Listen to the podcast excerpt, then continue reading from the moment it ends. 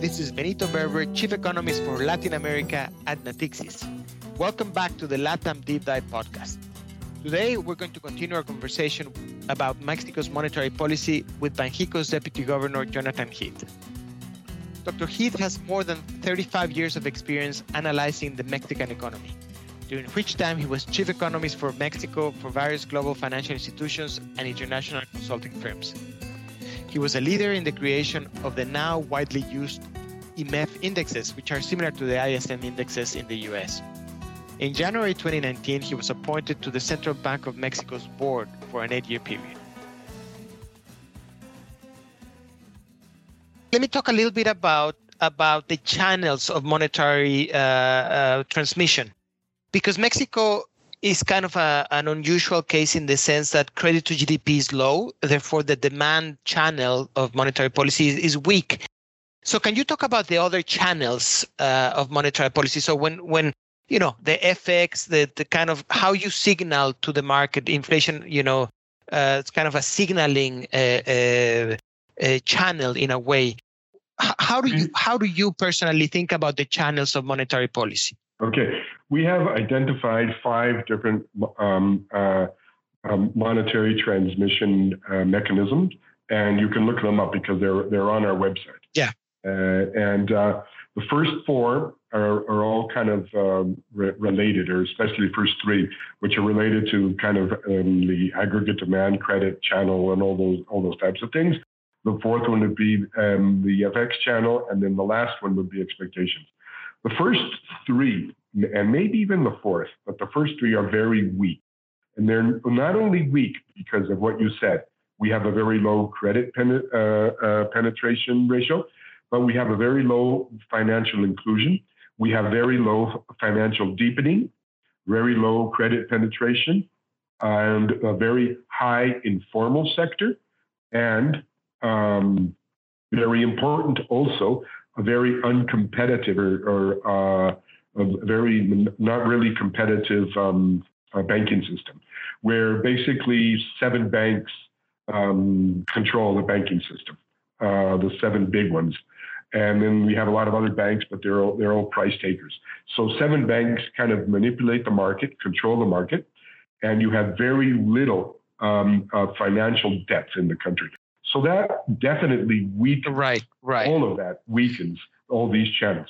So the one that you're really kind of um, left with, uh, you're left with kind of two. One would be the FX transmission uh, mechanism, but you don't want to play with that one too much because you don't want to target right.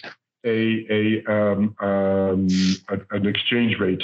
You want the exchanger to be as flexible as possible because it, it, it's the it's the one instrument that's going to um, make sure that you don't have a massive disequilibrium. For example, last year we had a lot of capital flight, a lot of capital left the country, a risk aversion. It all it all left. And if you just look at the capital account, you get wow, the exchange rate must have gone past 25 pesos. It touched 25 in the second quarter, but then what happened? Exports came back much higher than imports, and we had a huge, huge right. uh, uh, surplus in our current account.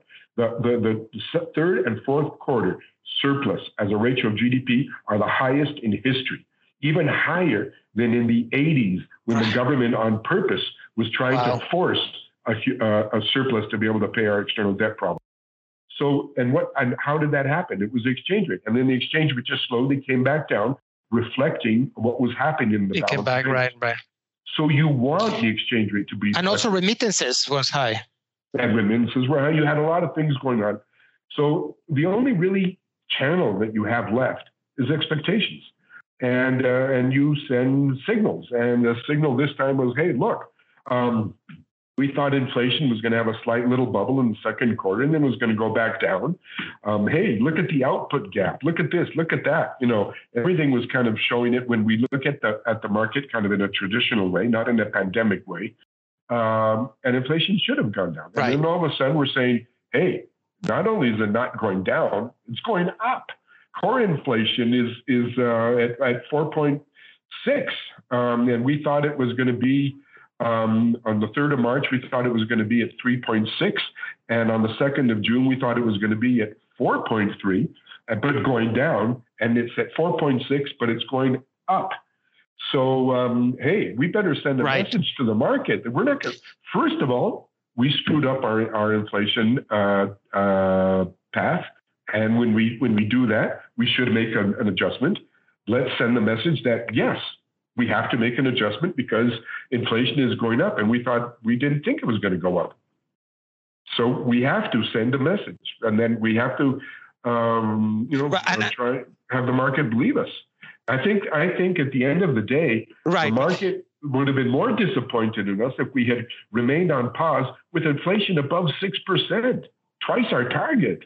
You said right. No, and and I think the fact that you're very clear that that the path of inflation wasn't going as you planned, I think that that not only supported the the view, particularly your view, to to to change your call, uh, but also lends uh, increases credibility. I think in in my view, but do you think there's any uh, any merit to the argument that given that the next board with uh, former finance minister Herrera will likely be uh, have a majority of doves is there any merit to the argument that it might be worth for you and the other that believe in in, in the hiking cycle the uh, um, uh, uh, Deputy uh, Governor Diaz de Leon and, and, and Deputy Governor Espinosa to actually accelerate the pace because next year most likely you will be in the minority. Is there any merit to that argument?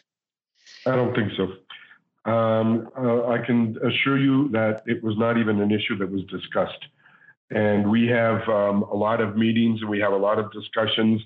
Sometimes we have uh, discussions between two or three of us. Sometimes we have discussions between all five of us, et cetera, et cetera. And this was an issue that was never raised, it was never discussed and all the discussions that I had with Alejandro, uh, specifically, which I think was where the key decision came from, uh, we never, it never even occurred to us to think in that in that direction.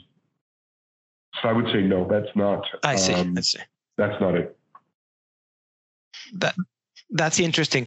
Now let me talk a little bit about the exchange rate gains. You you you been very clear about uh, particularly defending the the independence of the central bank in the sense that you shouldn't be pressure from the that there shouldn't be any pressure from the president uh, uh to, wait, wait, to provide exchange rate any, gains. Do you, let me let me clear. Wait, just sorry. Let me just clear one thing. There oh, should not be any pressure. pressure. there should not be any pressures from the president. There should not be any pressures from financial institutions, and there should not be any pressure from other members of the board. And, and uh, being autonomous and being an independent member of the board is that I'm not going to pay attention to anybody's pressure or anybody's petition. I'm going to make my own decision based on my own facts, based on how data develops, and based on what I think is right.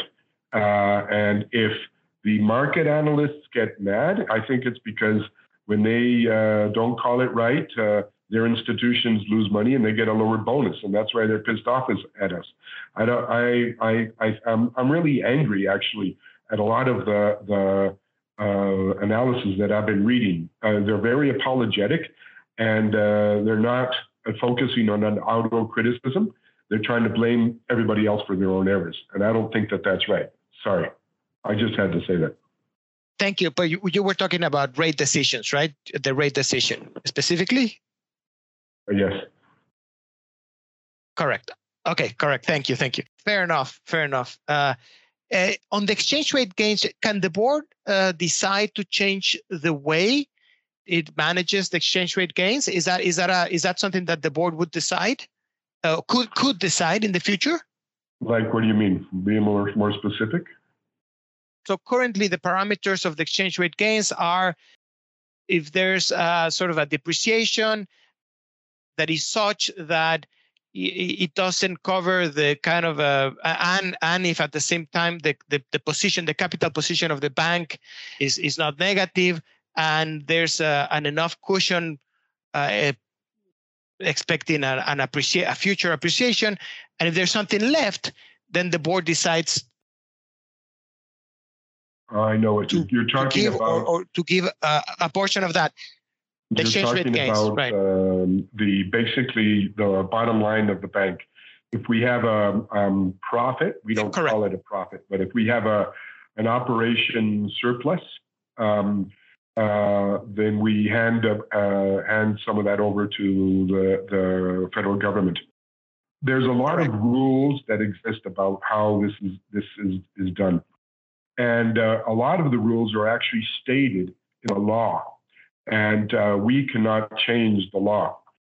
And the law very specifically tells us um, what the procedure is.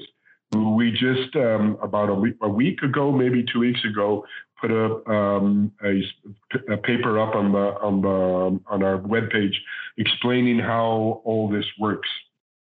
And we had no choice. The board did not vote to not give money to the to to the federal government. No, all we did was we looked at our balance sheet.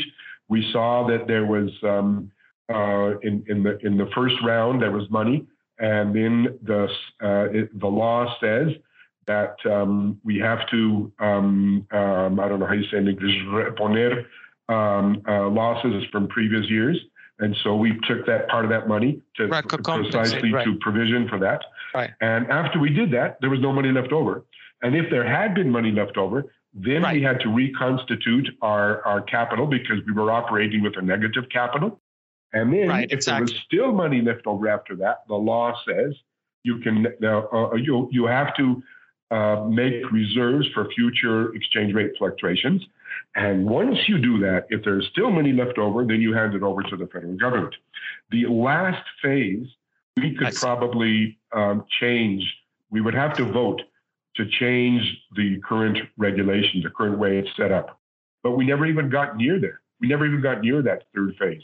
If we were in the third phase, then you could maybe say that we had some leeway on giving or not giving money to the, to the government, but we didn't. I think it was very clear, and all we did was look at our balance sheet and respect the law. Perfect. Very, very clear. Very clear. Thank you for, for, for clarifying that. Let me just talk a little bit about growth. What do you think is going to be the, the, the potential GDP growth uh, after the pandemic? Uh, and if you can say what is your specific estimate before the pandemic and, and where could potential GDP growth be after the pandemic? Um, well, let me first just talk about the, the current measurement of potential GDP. As you know, nobody can really um, observe potential GDP. It's something that you have to try and, and calculate it through some Correct. type of an approximation. Um, and we right now are calculating uh, potential GDP with traditional models. And we haven't done anything um, over the last year or so uh, to change or to adapt the way we are calculating potential GDP in, ter- in, in times of a pandemic. And what we're finding out is that in times of the pandemic, the traditional models uh, could almost be thrown away. They're not working. Right now, they're telling us that we have we had this huge uh, negative output gap, and that we, it, it's not as huge as it was maybe six months ago, but it is still negative, and it'll probably be negative throughout uh, the rest of this year and maybe even going into next year. Right. However, there's a huge fallacy in that, and let me tell you, because what we're doing, and let me just give you an example of a restaurant. Um, the restaurant right now are, are not allowed to operate at 100% of their capacity. Uh, they're limited depending on the state uh, that you live in, and depending on the, the um, what do you call it, the semáforo, the uh, sanitary light, or I don't know what you call it. Right, right. Um, right they give you certain parameters that tell you you can only open up with 50% of your capacity or 40% of your capacity. Okay. Correct. So if I can only up, uh, um, operate 50% of my capacity, then I have a huge negative output gap, right? Uh, let's just assume that you only measure it through restaurants. And I have this huge negative output gap because right. I'm working way below my potential. However, in a pandemic, that's not true. You take 50% as your restriction, and I am at 100% of that 50%. Right. And I go at the restaurants that are just around the corner where I live. I have about 50 restaurants. And every single restaurant on its peak time is full up to its 100% capacity, which is 50% its capacity, right? Its right. capacity. So there is no negative output gap in the restaurants. In fact, they're operating probably at a positive output gap. And they have so many clients that they can't even deal with it that they're increasing their prices. So that whole potential um, uh, um, um, GDP measure here, it can only be thrown away. We, we can't right now really even look at it and take right. it into consideration because it's telling us that we have this huge negative output gap when we don't we probably have a zero output gap or maybe even a positive output gap because of the sanitary consider uh, restrictions and everything uh, that's going on under under con- we still have uh, partial confinement measures, et cetera, et cetera, et cetera.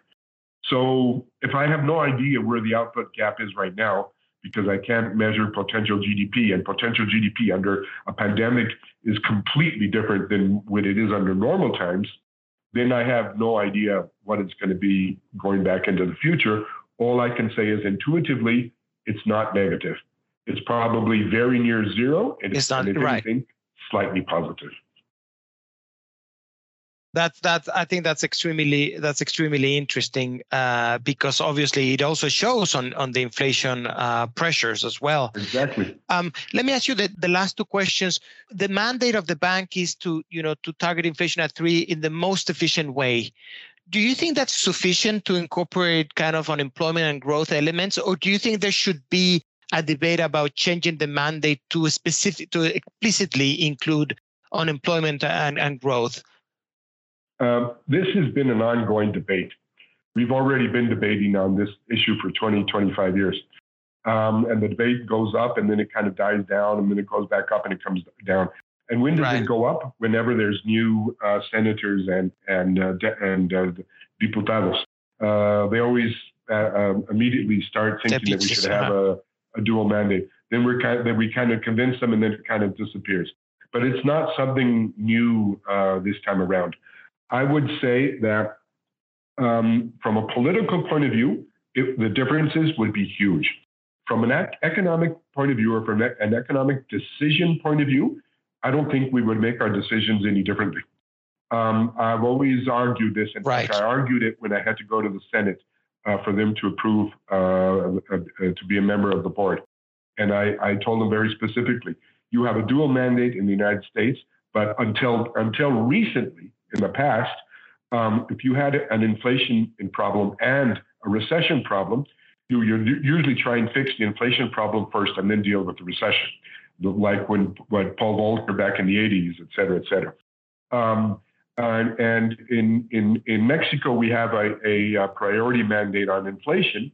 So we, what we're doing explicitly is what the U.S. Federal Reserve is doing implicitly while the US has an explicit dual mandate, and implicitly, we're never going to ignore uh, growth and, and, and, unemployment. It's always going to be right. part of our decision. Always. That's why we uh, dropped interest rates uh, last year when we were in the middle of the, the biggest um, crisis recession that we've had in the last hundred years. Obviously, uh, we were worried right. about unemployment, and that was part of our decision making.